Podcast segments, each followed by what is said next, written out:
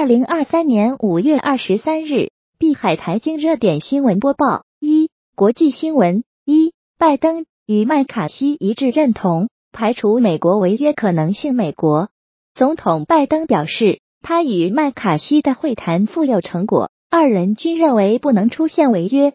唯一的解决方案是达成两党协议，双方谈判人员将继续进行讨论。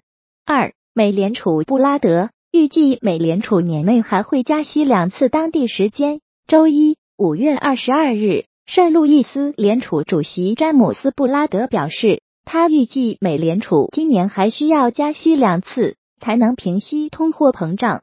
三，俄称乌武装小组入境，发动袭击俄内务部，通缉其中一名成员。据俄罗斯网络媒体的说法。二十二日潜入俄罗斯别尔哥罗德州的乌方侦察破坏小组中有三十九名乌克兰人员被消灭，另有数人被俘。四，美联储卡什卡利六月刹车不代表加息周期结束。明尼阿波利斯联邦储备银行行长卡什卡利 （Neil Kas Corey） 周一表示，他对六月暂不加息持开放态度，但同时警告说。不要过度解读这一暂停行动。二、国内新闻：一、二零二三年退休人员基本养老金上调百分之三点八。人社部和财政部表示，二零二二年底前已退休并按月领取基本养老金的企事业单位退休人员，基本养老金将提高百分之三点八。二、惠州部分项目骨折价卖房后遭封盘，日前。位于惠州市大亚湾区真悦府项目四点八折促销的消息，引发市场广泛关注。此外，上周末在该市惠阳区的博悦府项目已被按价约六折的价格促销，导致老业主集体维权。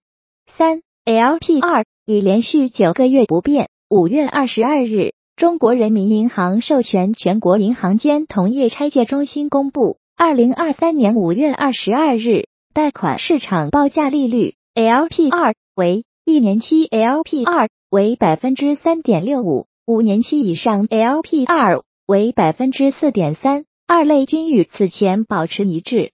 自二零二二年八月以来，LPR 报价至目前已经连续九个月保持不变。